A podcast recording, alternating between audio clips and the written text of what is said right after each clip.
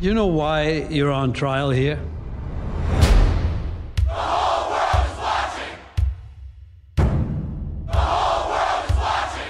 You all right? I was until I saw that. Estamos de volta com Quebrando a Parede. Aqui quem fala é Lucas Brito. E antes da gente começar a gravar, eu já estava sendo injustamente acusado aqui por ter gostado desse filme, por ter defendido esse filme. Claro, por ele, Alex Corrêa. Olá pessoal, tudo bem? Sou mais eu aqui mais uma vez, é, não gostando tanto de um filme, mas se bem que esse filme tá mais gostável que os últimos aí que a gente tava gravando. Alex, a gente recebeu cobranças do nosso público que eles entravam lá no Instagram e não achavam a sua tatuagem, mas agora tá lá, né? Agora você fez. Verdade. Agora tá feita, pessoal, está aí na minha pele para todo sempre. Então, caso vocês queiram vislumbrá-la, está lá no Instagram. Lucas está no- nos destaques, está nos o quê? Está nos destaques, Alex, nos nossos destaques. Perfeito, está nos destaques, vão lá, prestigiem-na e manda pra gente quais outras tatuagens e quais membros aqui do QAP deviam se tatuar. Cara, eu fiquei triste porque ninguém acreditou que eu poderia fazer a tatuagem. Ninguém votou em mim na enquete. É, filho, é a voz. E não só a sua tatuagem, o pessoal também pode entrar lá e ver a sua foto com o pijama do Rick que a gente tava devendo. Sim, exatamente. Agora já tá lá, já tá lá. Oh, foi difícil encontrar essa foto, cara. Mano, quantas fotos tem na sua galeria? Porque a minha tem 2.400 fotos e eu achava que era muito. Peraí, deixa eu abrir aqui. Aí eu fui pedir a foto pra Natália, que é a pessoa que tá na foto comigo, o dela tem 90 mil, mano. 90 mil? 90 mil fotos. 90 mil? 90 mil fotos. E ela achou em 5 minutos. Pode crer. Eu Fiquei chocado. Eu tenho 317 fotos e 80 vídeos. Só? É pouco até, né? Mas você fica pagando? Ah, é, geralmente sim. Eu não guardo muita coisa, não. Alex, hoje só estamos nós dois aqui da bancada original. Marvin e Malu não estão aqui. Bom, a Malu eu não preciso nem falar o porquê.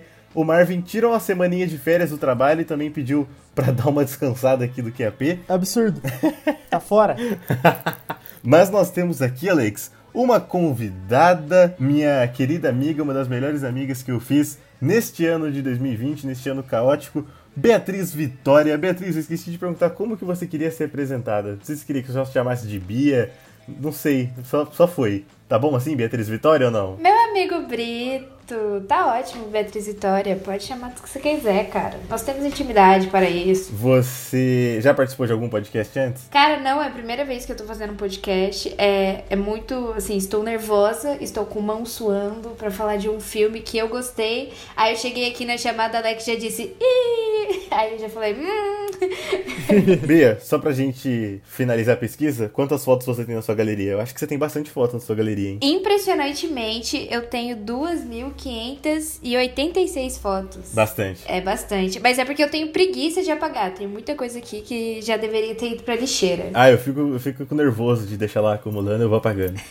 Mas muito bem, hoje nós vamos conversar sobre Os Sete de Chicago. Cara, é um filme que eu gostei bastante. E eu não sei vocês, mas assim que eu terminei o filme, eu, eu fiquei agitado, sabe? Tipo, eu fiquei, eu fiquei afim de conversar sobre ele com as pessoas aqui com vocês, neste podcast maravilhoso. Vocês gostaram ou não gostaram? O que, que vocês sentiram assistindo o filme? Qual foi essa sensação final de vocês, assim? Eu tive a mesma sensação. Eu assisti o filme e falei, meu Deus, eu preciso falar com alguém sobre isso. E aí eu terminei o filme hoje de manhã, né? Porque o Brito me mandou mensagem ontem. E eu tava no trabalho e aí eu ficava assim, gente, vocês já assistiram o site de Chicago? Aí todo mundo, não, não assisti. Eu falei, ai, que saco, eu preciso conversar sobre isso com alguém. É, eu acho que muito se dá por causa disso, por causa da montagem do filme, né? Mas, nossa, eu fiquei, eu fiquei eufórica depois de ver o filme. Eu falei, meu, eu preciso pesquisar sobre essa história, que loucura que é essa? Assim, existem coisas que, que me incomodam um pouco, acho que mais da parte técnica do que do roteiro, tanto. Mas. Eu gostei do filme, não foi um filme que eu falei, nossa, porque eu tenho um preconceito com filmes da Netflix, pelo menos os últimos que têm sido lançados. E aí eu quase nunca assisto algo que é distribuído ou da Netflix, mas esse está de parabéns, dona Netflix. O filme ele não foi feito pela Netflix, nem produzido, nem nada. Ele apenas foi distribuído, né? Ou seja, a Netflix só comprou os direitos dele para transmitir. A gente já explicou como é que funciona essa dinâmica aqui em outros episódios. E aí, Alequinho, você que não gostou do filme, e você que eu sei que é uma pessoa assim, gelada, você é uma pessoa fria, uma pessoa que não esboça reações.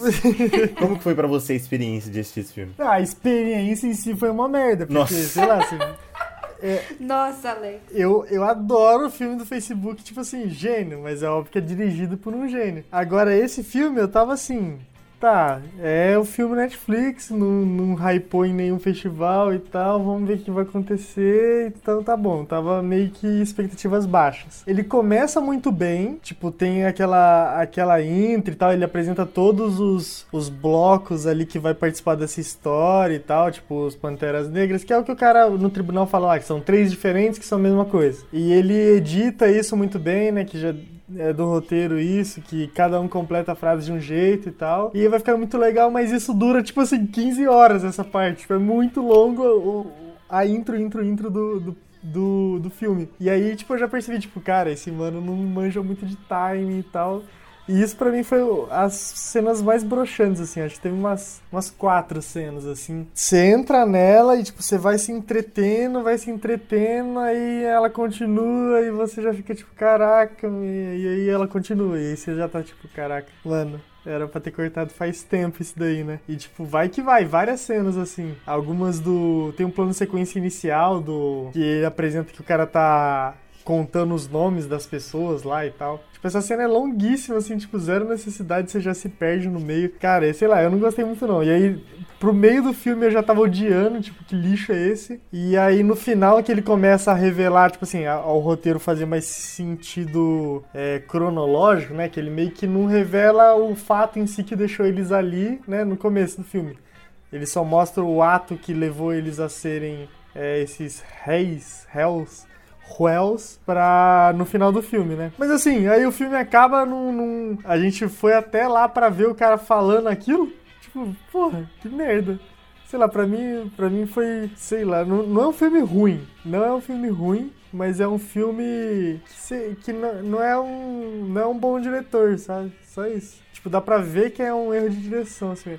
Não são erros, é um estilo que eu não gosto nem um pouco e eu acho ruim. Então, o filme ele foi escrito e dirigido pelo Aaron Sorkin. E assim, como o Alex falou do filme do Facebook, ele fez o roteiro, ele escreveu o roteiro da rede social, que foi dirigido pelo David Fincher. Ele também escreveu Questão de Honra, que é outro filmaço, filmaço de tribunal, com Jack Nicholson, Tom Cruise. E, mas a experiência dele como diretor, realmente ele tem pouca experiência, né? Eu acho que esse, inclusive, é o, é o, primeiro filme que ele escreveu e dirigiu. Eu lembro que, acho que uns anos atrás, em 2017, teve um filme dele que eu assisti, um filme que ele dirigiu, não escreveu, chamado Molly's Game, que acho que em português é A Grande Jogada, algum nome genérico assim. Eu ia falar desse filme agora. É um filme legal, né, Bia? É um filme bom, mas eu senti muito quando eu assisti A Grande Jogada que ele tinha uma, uma quebra de time muito estranha. Às vezes o filme tava super rápido, não sei o que, não sei o que, e aí cortava pra uma uma cena super lenta. Eu ficava, mano, que que é isso, sabe? Eu demorava mais para entender qual era da transição que ele tava fazendo do que a história do filme. Chegou no final, não tinha entendido bosta nenhuma do filme. Eu só fiquei prestando atenção nesses erros técnicos. Por isso que eu, eu achei esse filme muito melhor. Porque como eu já tinha visto a grande jogada, eu falei, nossa, ele melhorou nisso. Mas aí, né?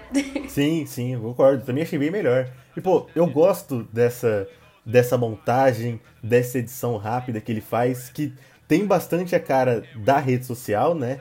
Desse, desse estilo do David Fincher, mas também me lembrou muito esse estilo dos filmes recentes do, do Adam McKay também. Não sei se estou pronunciando o nome dele certo. É o cara que fez Vice, fez, acho que, A Grande Aposta, que é com, com Ryan Gosling e Christian Bale, que também tem essa, essa dinâmica nos diálogos, como o Alex falou, que vão se complementando, né? Uma fala vai encaixando na outra e o corte é rápido. E, tipo, eu acho muito impressionante como que você já escreve o roteiro pensando para ser editado exatamente assim, né? Como que você já grava cenas. Acho, tipo, tudo, tudo muito redondinho. Mas eu, eu, concordo com vocês que, que tem alguns problemas de timing mesmo. E acho que é principalmente quando o filme sai do tribunal, né? Acho que todas as cenas ali no tribunal são muito boas. Mas aí, quando o filme vai mostrar alguma cena lá dos protestos, ou dos, dos movimentos, dos eventos, ou quando mostra eles ali na, naquela casa que eles estão ficando, realmente dá uma quebrada de ritmo. Louco, mas você não achou a cena do do discurso do Borá no final na casa a melhor cena? Que o cara agrediu ele com a superioridade. Porra, aquela é a cena do Oscar, né, mano? É, isso aí é padrão da academia. Do Oscar de quem? Não, de ninguém, porque esse filme é ridículo. Ah, não, se bem que é isso que faz ir pro Oscar, né? Então provavelmente seja. Mas vocês estão falando de Oscar de atuação ou não? É, ó, é, não sei, né, mano? Se bem que não sei quem que é coadjuvante. Tipo, um coadjuvante acho que leva, mas leva assim, a indicação se para, né? Dependendo.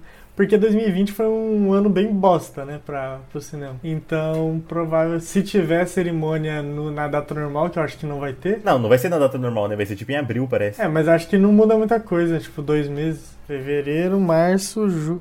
Mar... Abril, março, abril. Fevereiro, março, abril. Dois meses só? Dois meses. Ah, não dá pra fazer filme em dois meses, então. Vai ser ele e Tenet. Pronto, acabou. Não tem mais. Mas, só, só completando, eu acho que eu não me incomodei tanto com esses problemas de ritmo, igual vocês estão falando, porque eu realmente eu curti muito a história.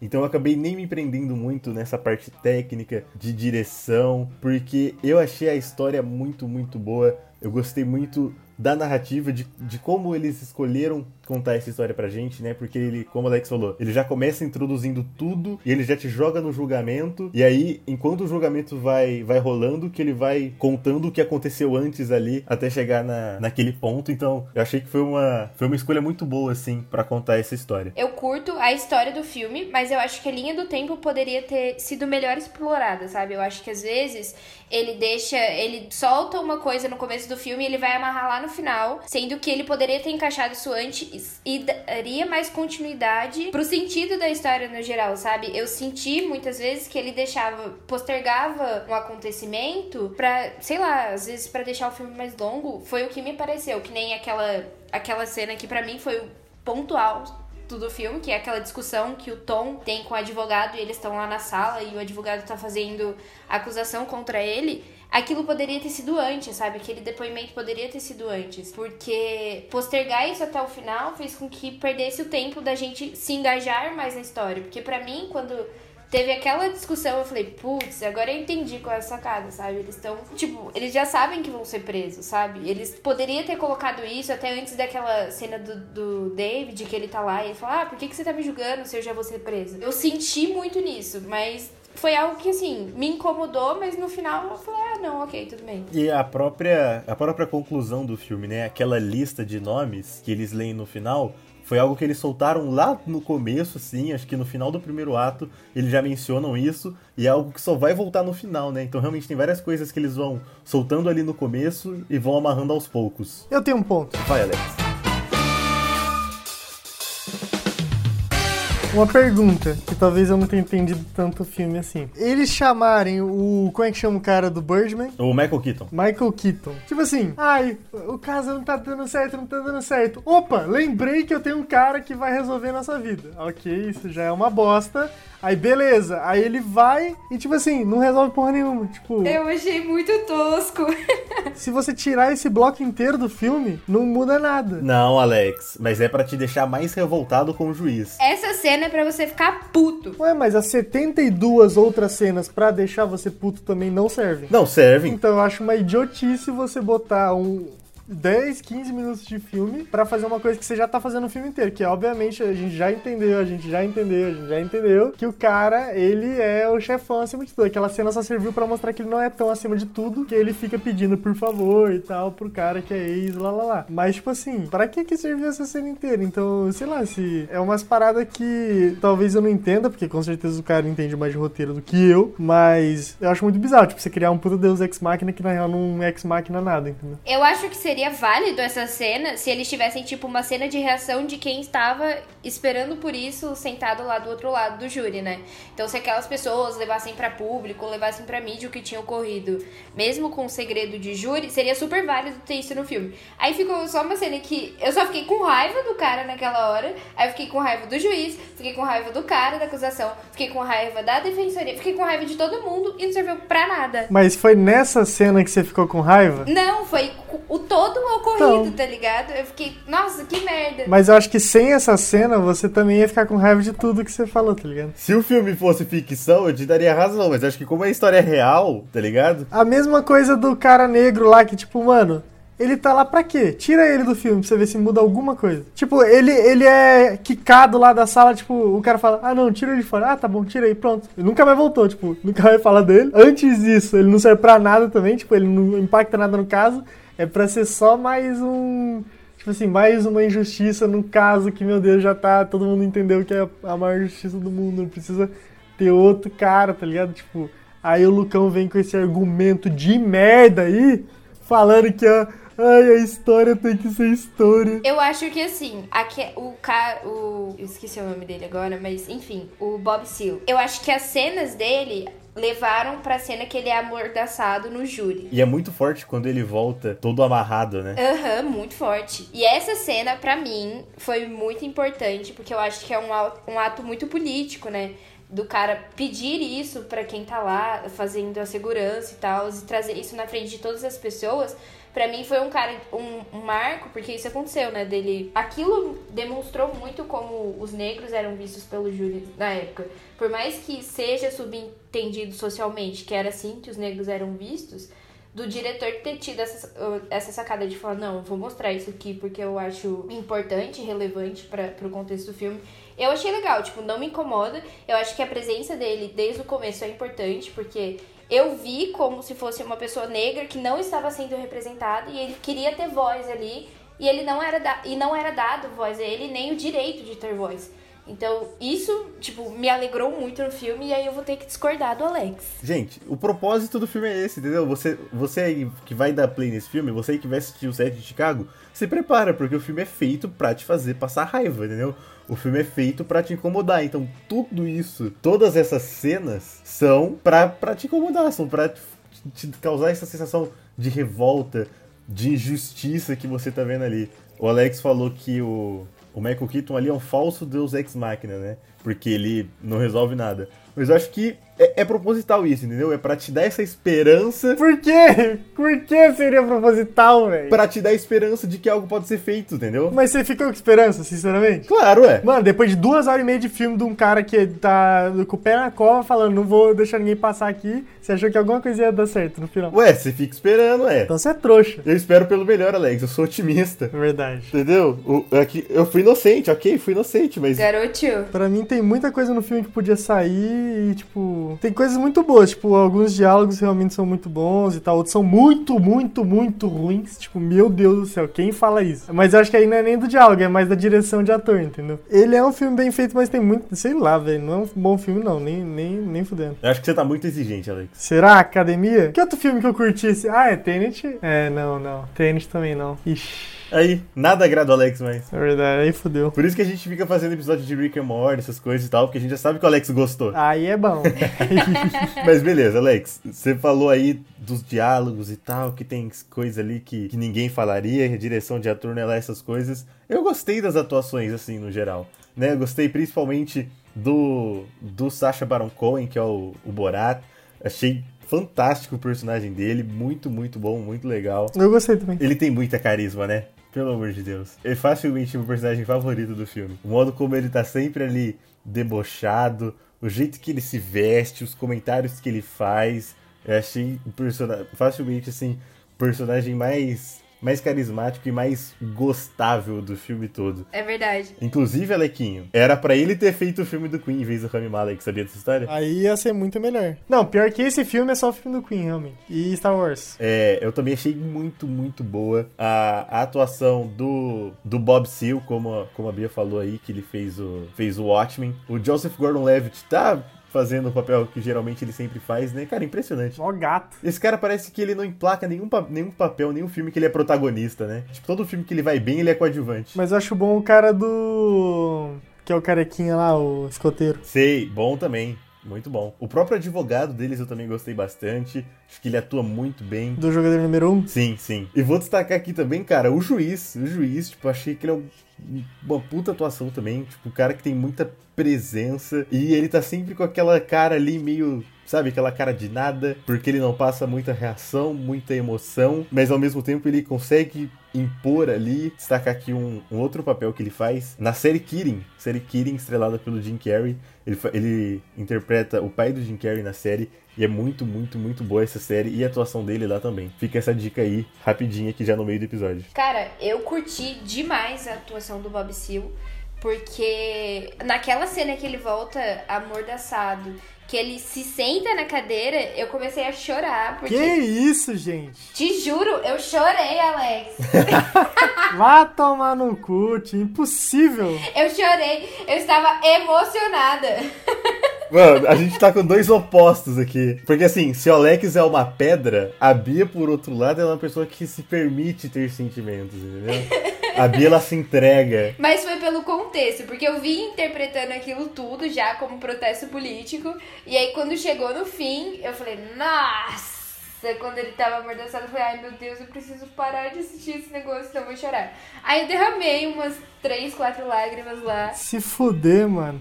Nossa senhora. Mas eu achei, assim, incrível pela afeição dele. Em todo momento, dá pra perceber que mesmo ele sentado, ele tá muito incomodado. E eu, eu pego muito bem com esses atores que eles não não recebem, tipo, grande. Não que não seja um grande papel, mas ele não tem uma participação tão ativa no filme. E mesmo assim, ele transparece muito bem qual é a essência do personagem dele. E como você falou, tipo, na maioria das vezes ele tá quieto, mas sempre que ele levanta a voz, você vê tudo que aquele cara tá guardando, né? De eu não tenho um advogado, e eu tô aqui sentado, tendo que ouvir isso, e eu nem tava com eles. Tipo, cara, é, é realmente.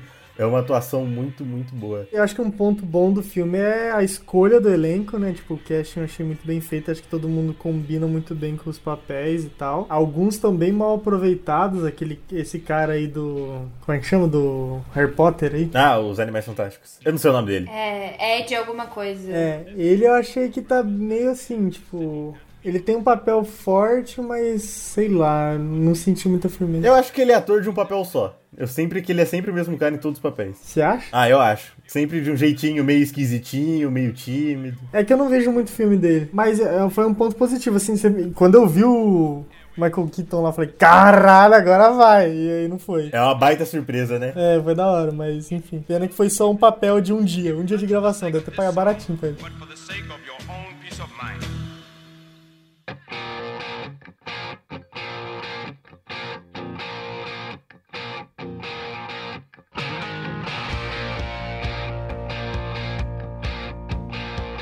Vamos seguir falando aqui dos personagens, então, porque eu acho que o filme ele ganha muito pelos personagens, apesar de nem todos serem bem desenvolvidos, né? Eu não tô nem falando aqui daqueles que, que realmente tem poucas falas, né? Tipo, tem aquele baixinho de óculos, tem aquele cabeludinho, tipo, não tô nem falando deles.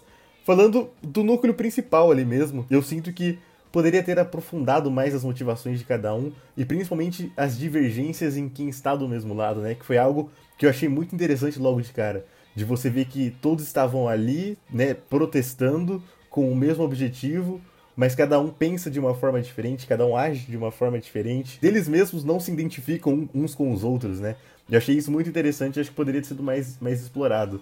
Mas o que eu realmente senti falta foi de explorar mais o personagem do Joseph Gordon-Levitt, do 500 Dias com Ela. Porque claramente mostra que ele tá em conflito com ele mesmo, né? De que ele não acredita tanto naquilo que ele tá defendendo, mas que ele faz isso porque é uma puta oportunidade pra ele, né? Porque ele é um cara jovem e que ele é uma puta oportunidade profissional. Mas acho que podia ter explorado mais esse conflito que ele tava vivendo ali, desse, desse dilema. Eu acho que eles acabaram não não focando tanto. Vocês, o que, vocês acharam? Eu acho que, que, assim, no começo, quando ele vai receber o caso, né, ele se mostra muito. Ele não quer, ele. Dá pra ver né, na atuação dele que ele não tá afim, ele não tá afim daquilo. E aí isso poderia. Meus, é um filme de 2 horas e 20, tá ligado? Tinha tempo pra, pra explorar o personagem dele. Porque em todo momento ele tá lá no júri e ele parece ser, tipo um cuzão, um cuzão, um cuzão. Aí chega naquela cena do parque que você fala: Não, aqui eu tenho esperança. Ele vai falar com os caras de uma forma mais humana. E aí ele traz isso de uma maneira extremamente babaca, como se ele estivesse sob julgamento. E eu até entendo, né? Mas essa seria a parte de humanizar o personagem. E aí o diretor, que é o roteirista, ele deixa pra fazer isso lá no final, quando o filme acabou. E aí eu já não consigo mais E é ter- pouco, né? É pouco. Ah, mas eu concordo com essas decisões aí, todas. Nossa, o Alex é muito do contra. Porque, mano, tipo assim, ele já é apresentado lá no Você está nervoso, filho? E aí ele fala, não, mas ele tá nervoso, entendeu? Então, tipo, ele já é uma pessoa que tá crescendo ali naquele meio, ele tem essa oportunidade de despontar nesse caso, então ele é uma pessoa em ascensão, então ele teme pelas coisas, saca? Então eu acho que naquela cena do parque foi muito algo de tipo assim, eu posso até acreditar em vocês, mas eu tô aqui pelo trabalho, então tipo, o meu é mais importante. Essa cena do parque meio que me passou isso. E é algo que já estava sendo construído no personagem, então eu achei mega ótimo. Mas ao mesmo tempo, ele ainda é aquela pessoa que tá começando nessa área, né? Ele ainda tem a humanidade dentro dele. então, o- o- no final, eu achei justo, assim, ele parar e levantar e dar um esporro no chefe dele lá e tal. Por ele não ser já tão do sistema assim, sabe? Não, eu esperava mais do personagem dele, tipo, mais humanidade mesmo. Eu acho que por ele já ter se demonstrado, né, não tão feliz em aceitar o caso no começo, eu falei, meu, é, para mim o mundo perfeito seria se continuasse numa segunda linha do tempo, numa, numa segunda história, tipo, humanizando ele, contando um pouco mais sobre a história dele, como ele tava se comportando em casa com esse caso. Porque em todo momento a gente vê o, o filme e o roteiro acompanhando a- o, o set, né? E- Mas a gente não vê acompanhando as outras pessoas do tribunal. Então a gente só conhece o juiz ali no tribunal, a gente só conhece os advogados da, da acusação no tribunal, o júri no tribunal. Isso foi uma coisa que eu senti muito. Geralmente em filmes de, de, de julgamento, você conhece um pouco mais do júri. E o júri é extremamente desconhecido lá. A única vez que a gente tem contato com o júri no filme é quando eles fazem, né, que eles falam que os Panteras Negras estão ameaçando a família de um do, de dois do júri. E aí, isso eu fiquei muito carente de, de saber quem estava, sabe? De, de ter um contexto para aquele julgamento no final. Tem uma produção sobre o julgamento que eu acho muito boa, talvez a melhor que eu já tenha assistido, que é a primeira temporada de American Crime Story, eu já mencionei ela aqui, que conta a história do julgamento de do O.J. Simpson. Mas tudo bem que aí é uma série, tem mais episódios, tem mais tempo pra desenvolver. Mas eles se preocupam em fazer justamente isso: apresentar e desenvolver bem cada parte envolvida ali naquele julgamento. é, desde a promotora, tem um episódio que é dedicado só ao júri. Então eu, eu realmente sinto que faz falta você conhecer mais todos esses pontos envolvidos, porque faz com que você goste mais daquela história. Porque a partir do momento que você conhece todos os diferentes lados ali, isso acaba provocando mais emoções em você enquanto você está assistindo, né? Quanto mais você se importa com os personagens que estão ali em tela, mais envolvido você fica. E olha que eu já fiquei bem envolvido com esse filme, cara. Confesso que eu, eu não cheguei a chorar, mas eu fiquei arrepiado em vários momentos. Absurdo. O que, que você quer discordar, Alequinho? Vai. Não, que era um dos melhores bagulho de julgamento aí. Ô, louco, você não gosta? Acho que esse posto já está devidamente e pra sempre dado ao.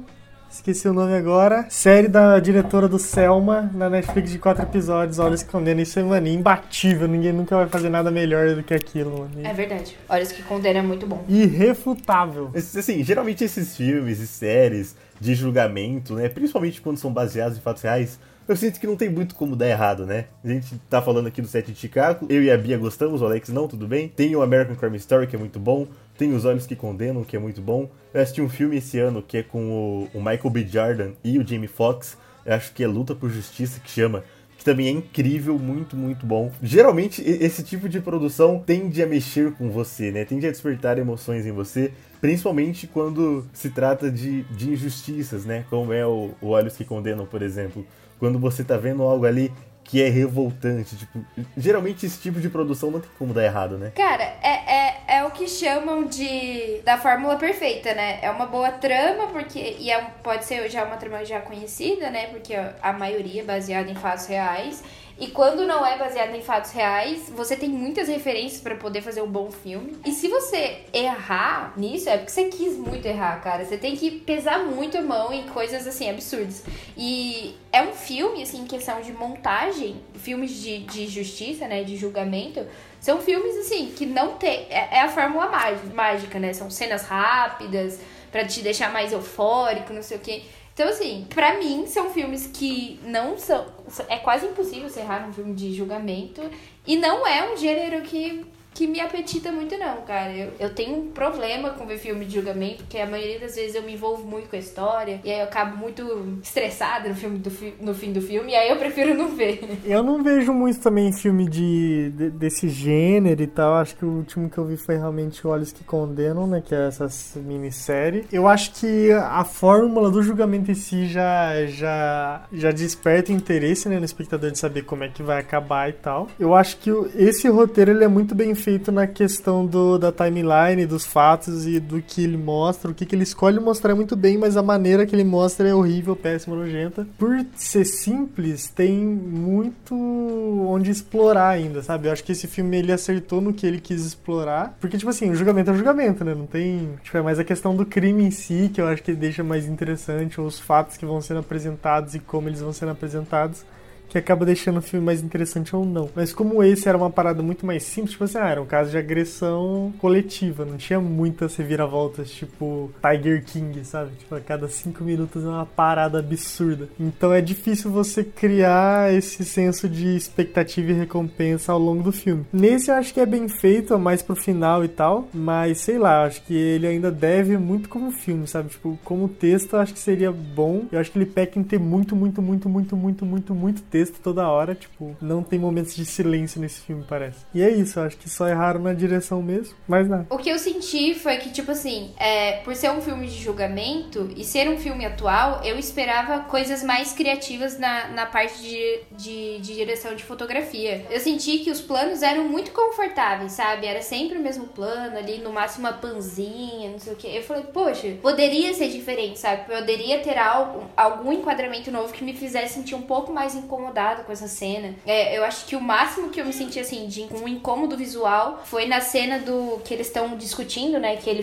que o Alex falou no começo que ele fala que ganhou do, do outro pela inteligência, que foi agredido pela inteligência. Foi o máximo que foi ali só um plano close ali na boquinha dos dois e acabou, sabe? Tipo, não tem nada demais na direção de fotografia. É um filme muito bem produzido em questão de cor. Eu achei lindo a cor do filme Desde o começo eu falei, nossa, que cor linda de filme, que tratamento especial. Mas eu esperava mais a direção de fotografia por ser um filme mu muito atual e ser um filme distribuído pela Netflix. Ô Bia, só um, um parênteses no seu comentário. Só explica pro nosso público mais leigo o que seria uma panzinha. Ah, uma panzinha é quando a, a câmera vai correndo assim na horizontal, sabe? Ela vai regulando aos pouquinhos a cena ou mostrando o contexto que eles estão um exemplo disso são as cenas do, do, tribunal. Isso acontece muito, né? Então eles vão correndo ali pela mesa do, dos acusados, né? De uma forma que mostra todos, mas é tudo muito calmo. Eu esperava mais da direção de fotografia. Eu gostei.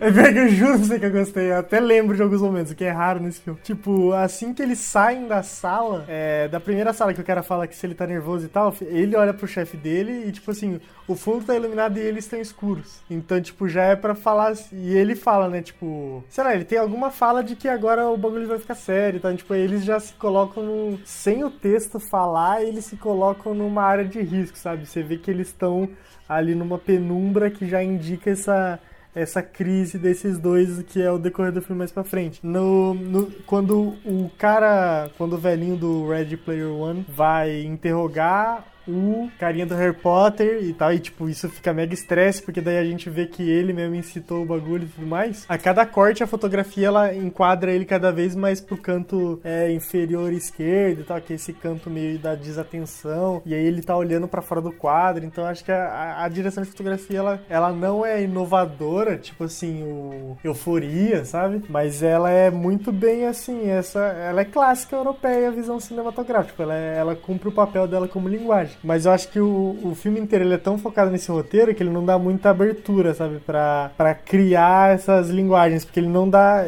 Tipo assim, para você ter uma linguagem na cinematografia, você não pode ter a linguagem falada, né? Tipo, se o cara tá falando, não tem porque você botar uma fotografia para falar alguma coisa. E aí meio que o filme não dá espaço pra fotografia criar algo de linguagem. Aí é meio foda. Mas eu até gostei, assim, desses pontos. Eu acho que para mim é que não conversa a, a edição do filme com a direção de fotografia. Porque a edição é sempre um ritmo mais corrido. E aí na fotografia são planos mais parados, todos mais calmos sei o quê. E eu entendo, mas o que eu sinto falta mesmo de um filme de júri é aquele famoso depoimentozinho, sabe? Câmera nervosa, a pessoa perguntando. Eu acho que a única cena que tem de câmera nervosa é aquela que eles estão quebrando o pau lá no morro, né? Eu falei, putz, poderia ter isso, porque é algo muito característico de filmes de julgamento, né? Eu acho que seria um clichê bom, faria sentido ali na hora de ter um, um depoimento deles que, que fosse mostrado que aquilo estava sendo retratado. Porque durante o filme inteiro eles ficam falando: ah, o mundo inteiro tá vendo, o mundo inteiro tá vendo, mas em nenhum momento dá pra gente ver a mídia, sabe? Nada se vê daquilo sendo gravado e reportado. A única cena que, que tem disso é daqueles que eles estão subindo, né, pro, acho que pros primeiros dias de julgamento. Eu quero até pegar essa, essa cena que você comentou aí rapidamente, Bia, deles quebrando o pau no morrinho. Porque eu quero uma última tentativa aqui de tentar converter o Alequinho. Vamos ver se eu consigo. Ah, não. Lequinho, você falou que o filme ele não, não oferece recompensas assim pra você, pra te manter instigado ali naquela, naquela história. Mas, cara, eu vou, eu vou discordar pelo seguinte ponto, né? Apesar de eu vou, vou me contrariar, olha só. Apesar de lá no começo eu ter falado que quando o filme ele sai do tribunal, perde um pouco o ritmo. Cara, por outro lado, uma das cenas que mais mexeram comigo no filme foi justamente nesse quebra-pau do morrinho aí, velho. Porque, tipo, toda a tensão que eles constroem pra chegar àquele momento. Qual dos dois? Tem dois quebra-pau, não tem? Do cavalo e da noite. Então, eu tô falando do, do primeiro. Do cavalo. Isso, tô falando do primeiro, que é de dia. Tá. Toda a tensão que eles constroem naquele momento pra culminar naquela briga. E aí eles vão, né, nessa tensão que eles vão construindo, eles mostram a, aquela menina que tá no, no ombro lá de uma pessoa com a bandeira dos Estados Unidos, e os caras ficam hostilizando ela, e aí quando começa o quebra-pau e os caras vão pra cima dela, e mano, nessa hora eu já tava, tipo assim, mordendo, roendo todas as minhas unhas, assim, arrancando meus cabelos, tipo, pelo amor de Deus, alguém tem que fazer alguma coisa, tipo, isso não pode acontecer assim. E tipo, se eu não me engano, nesse momento, e também no quebra-pau que acontece de noite, ele acaba mesclando com algumas imagens reais, né? Algumas, algumas imagens ali do, do dia, que eu acho muito foda quando os filmes fazem isso, né? Acho que o Spike Lee é um cara que faz isso muito bem, né? É, não dá pra saber se é real, né, mas... É, então, eu ia falar isso agora. Ele dá a entender que é real. É, eu acho que ele faz é um bom uso, eu acho que faz efeito, pelo menos. Oh, mas agora vocês me pegaram. Vocês acham que aquelas imagens não são reais? Tem chances, mano. Porque assim, enquanto eu tava assistindo o filme, eu falei, tipo, caralho, mano, mas como é que alguém consegue estar no meio dessa treta aí filmando isso, né? Tipo, é realmente impressionante. E agora vocês levantaram esse questionamento aqui, eu já tô, tô duvidando já de mim mesmo. Brito, você é muito ingênuo. Caralho, eu tô me sentindo manipulado agora. Pra mim, as chances são assim, mínimas. Porque se você for ver, é muito parecido, né, captação? Tipo. Quando eu vi, eu assisti, eu falei, mano, eu duvido que isso aqui seja real, hein? Eu tenho minhas sérias dúvidas. É que tem duas. Tem uma que é em colorido e outra que é em preto e branco, né? É, tô falando das em preto e branco. É, as preto e branco mesmo. Não, que dá pra manipular uma imagem pra deixar daquele jeito hoje, dá, mas tipo... Dá. Com certeza. É, não sei, acho que não importa também. Tipo, importa o efeito que causou na gente e tal. E acho que funcionou. Não, é, em mim funcionou perfeitamente. É, pra mim também funcionou. Dá muito mais é, agonia, né? Nossa, mas eu não sabia que eles podiam fazer isso. Não devia ser permitido. Tamanho justiça. É que nem eu caindo no filtro do PlayStation 5. Não, isso aí você fez juvenil, Alex. Você fez juvenil. Nossa, foi você que falou pra mim? Foi. Rapaz, mano, eu tava. Mas hoje eu vi uma amiga minha comentando, tipo, nossa, como que todo mundo comprou PlayStation 5? Então, Não, esse filtro tá brabo mesmo. Mano, eu fiquei chocado, é muito real, velho. Muito real. Isso tá muito bravo. Alex, você foi muito inocente. É só ver ali em cima, assim, da fotinha. Ah, filtro, não sei o quê. Mas não, tem gente que tira a foto, salva na galeria e posta. Aí me fudeu, entendeu? Olha, Bia, você tá vendo como é a maldade do ser humano? É, A maldade do mundo. é, é o tesão por enganar. É o lema da política brasileira. Caramba, pronto. Tá aqui a mensagem social do episódio. Obrigado, Alex. Não vai passar no doicote. Mas, é. Cara, eu acho que todas essas cenas elas mexem muito com você. E tem uma que não sai da minha mente, que é aquele momento já na, na, na treta que acontece de noite, quando eles são encurralados pelos policiais e os policiais começam a tirar o distintivo. Isso é muito foda. Tipo, cara, eu acho aquilo muito, muito forte, muito foda. E também, tipo, é uma cena que não tem diálogo, né? Que não precisa de diálogo.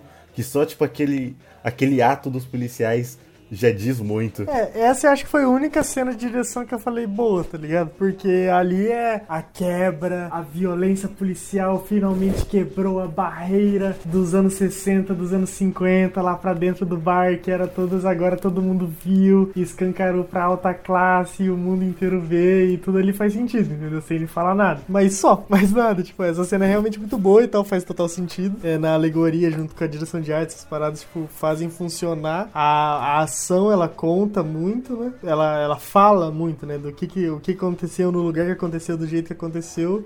Passa todo o ideal do filme. Mas foi o único ponto, assim, que eu falei, ah, da hora, ele quis falar isso, assim. As outras eu não entendi muito bem o que, ele quis falar sem ser do diálogo, né? Porque ele, sei lá, não sei se ele quis muito mostrar os diálogos que ele escreveu. É um filme muito atual, sabe? Eu acho que durante o filme, eu acho que foi até por isso a minha comoção, porque ah, a gente tá numa semana que é, veio à tona o julgamento da Marie Ferrer. Eu já vim acompanhando o caso desde 2018, 2018 não, desde 2019, que foi quando eu tive conhecimento de tudo que estava acontecendo, e ela vinha expondo isso há muito tempo. Então, todo o fato dos, dos, dos manifestantes irem a público, terem que expor as suas vidas pessoais, a sua família, para serem humanizados e no fim acabarem sendo julgados de uma maneira errônea, é muito atual com o que tá acontecendo, né? A Mari, ela foi uma menina, ela foi abusada, ela foi estuprada numa boate lá em Florianópolis por um cara que é empresário de futebol. Ele foi absolvido como estupro culposo, né? Que é quando você comete um crime sem ter a verdadeira intenção de ter realizado aquele crime.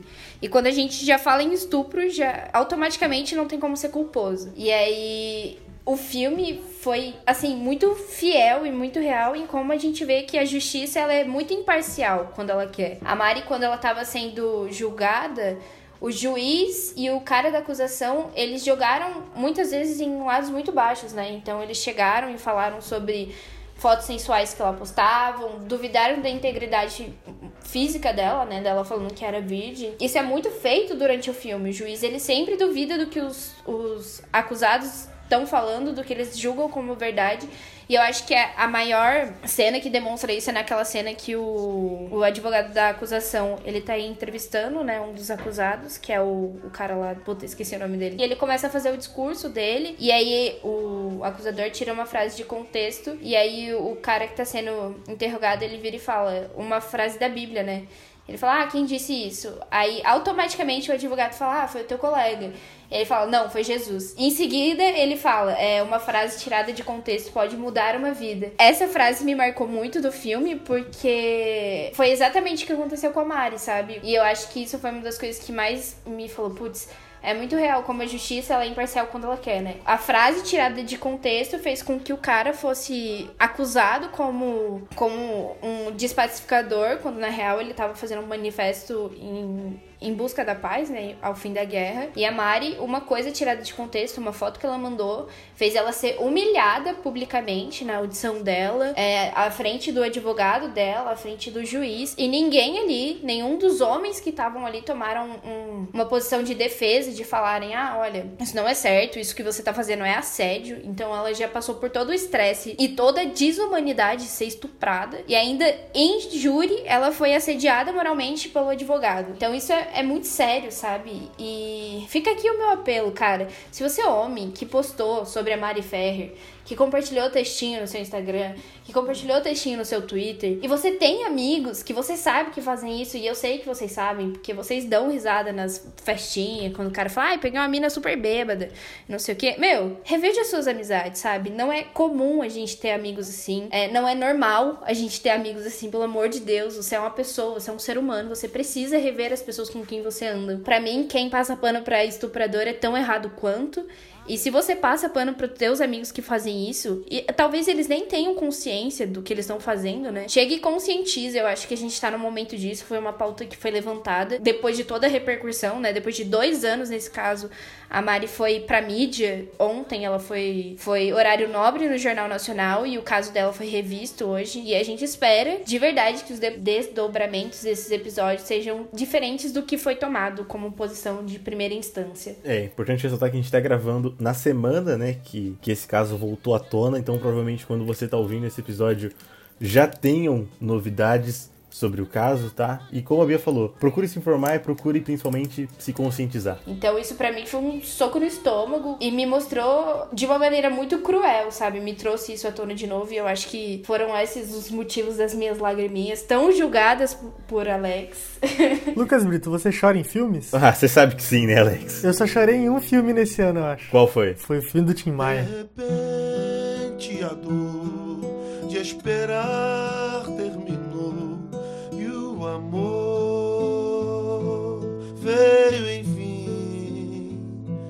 eu que sempre sonhei, mas não acreditei muito em mim. Mas acho que é, eu descobri o que, que eu choro. É tipo assim, com coisas reais, mano. Mas isso, esse filme era real, Alex. Não, mano, mas esse filme é uma merda. Que isso? Mano, você não, não chorou no Milagre da Cela 7? Não, nojento. Mentira, Alex! Nossa. Já lá, lá, lá, lá, lá. Porra. Eu chorei de soluçar nesse filme. Para, mano. Mó apelação, musiquinha, menininha. Se fuder. Agora o Tim Maia morreu, mano. Não tem mais Tim Maia, velho. Ô, acabou. Nossa, e ele ainda no final canta a minha música favorita, velho. Eu chorei muito. É mais que esperava,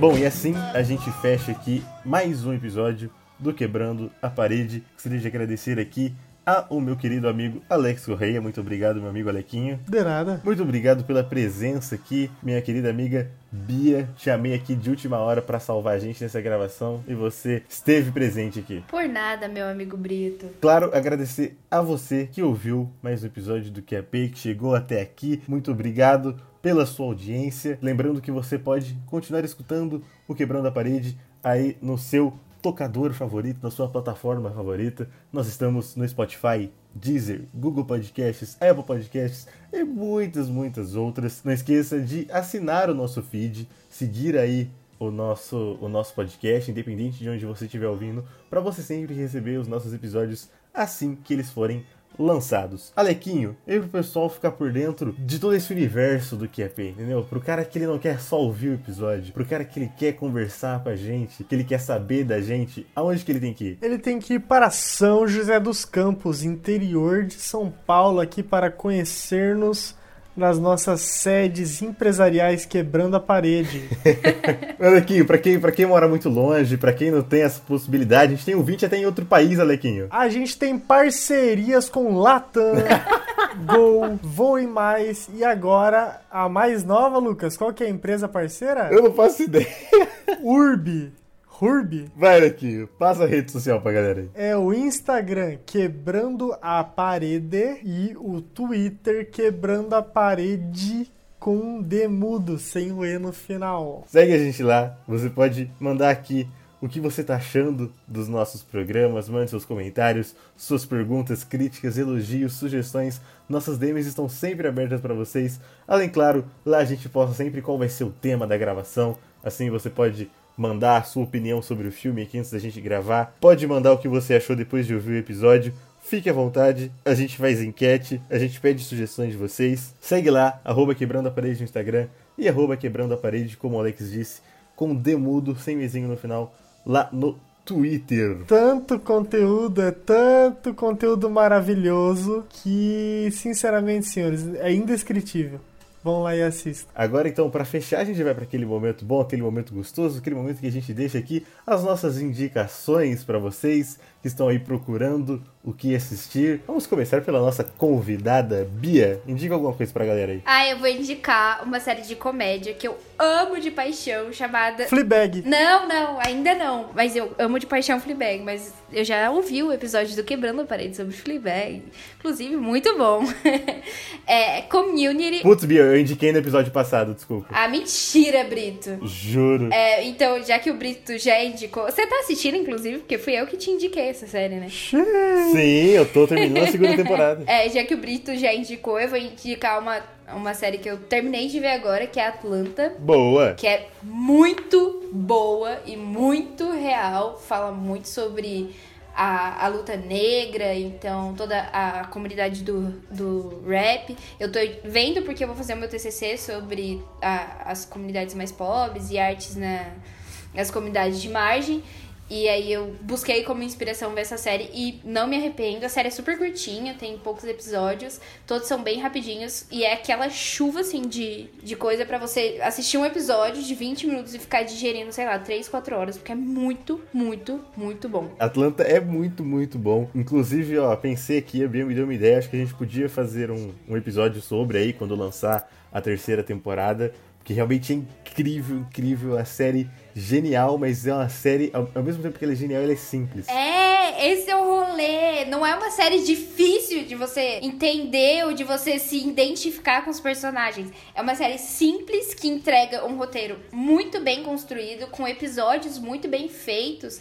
É, eu adoro direção de arte de, de Atlanta, de verdade. Adoro, adoro cenografia, adoro direção de fotografia. Eu não tenho o que falar mal dessa série. E assim, é engraçado porque, cara, tipo, cada episódio é uma emoção diferente, né? Como a Bia falou, os episódios são curtinhos. Aí um episódio é pra você, tipo, tirar uma brisa, pra você dar risada. Aí outro episódio é bem mais, mais emocional, um negócio mais intimista. Sim. Tem dois episódios que eu não esqueço, cara, que pra mim são geniais, um em cada temporada. É, da primeira temporada é aquele que eu acho que chama Negros na TV ou Negros na Televisão, Puta, é muito bom. alguma coisa assim. Mano, esse episódio é genial, genial. Muito bom. E o da segunda temporada que eu gosto, não lembro o nome, mas é o que tem aquele cara branco esquisito, que é o Donald Glover que interpreta, que é tipo um Michael Jackson bizarro, sabe? Tô ligada, eu não lembro o nome dele. Cara, pra mim só ganha desse episódio o penúltimo episódio da segunda temporada, que é o da escola. Puta, ali pra mim.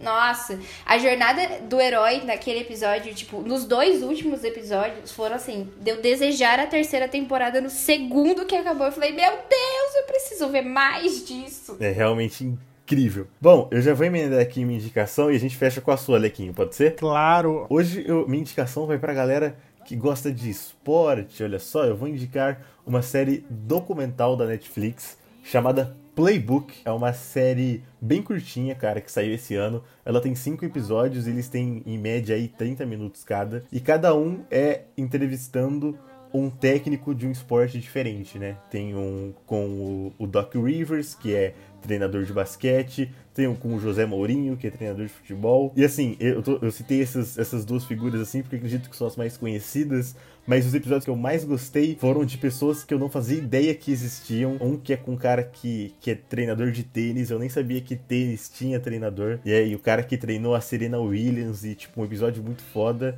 E também um episódio que conta a história da ex-treinadora da seleção feminina de futebol dos Estados Unidos, que também é incrível, é incrível, uma pessoa que eu não fazia ideia de que existia e é muito bom. Essa é uma série muito, muito legal. Eu sou muito fã de produções desse, desse tipo. Então, pra quem gosta de boas histórias, histórias de superação, pra quem gosta de esporte, né, são, são esses, esses técnicos, essas pessoas super vitoriosas contando as histórias de vida delas, né? Como elas chegaram nesse status que elas ocupam hoje.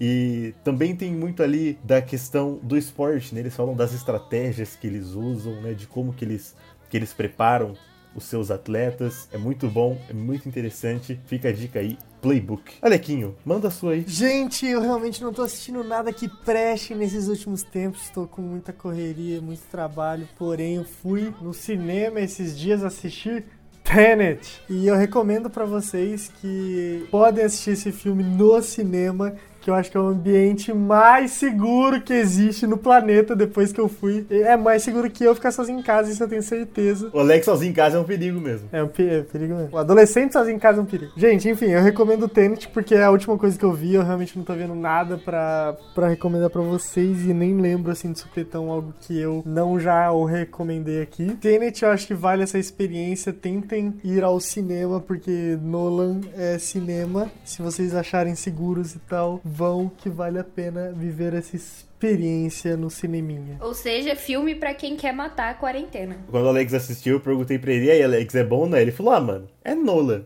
É Nolan, né? Eu ouvi pessoas essa se- semana falando que era o melhor filme do Nolan. Não, nem de perto. Eu achei um pouco de, de ofensa, assim, a outros filmes, a Amnésia, que é um filme que eu curto muito. É, Amnésia é bom mesmo. É mais um filme do Nolan, não tão bom quanto Origem, por exemplo. A gente já falou aqui de origem, inclusive. Se você gosta da Origem, você vai se sentir. É. Como é que chama? Você vai se sentir, tipo assim, missão cumprida. Eu gostei, tá ligado? Tipo, mas se você gosta de filme, não tanto. Como filme não é tão bom. Ou seja, se você gosta de Nolan, é bom. Se você gosta de cinema, nem tanto. Se você gosta do Nolan, tipo assim, nossa, eu amei o. a origem. Aí eu vi o Dunkirk achei uma merda. Puta, não é mais o mesmo. Aí ele volta, tipo, com tudo, entendeu? Se você é essa pessoa que não gostou de Dunkirk e gostou de origem, é isso. Vou polemizar. Se você gosta de Tarantino, Era Uma Vez em Hollywood vai ser bom. Sim, é bem isso, é tipo feito pra quem gosta e tal. Mas eu acho que, tipo assim, o filme do Tarantino, ele é inteligente no uso. Tipo, ele sabe que é pra esse tipo de pessoa, tá ligado? Ele tem as brincadeiras dele que ele tá sabendo. O Nolan não, ele faz o filme que ele quer fazer e por acaso é igual a todos.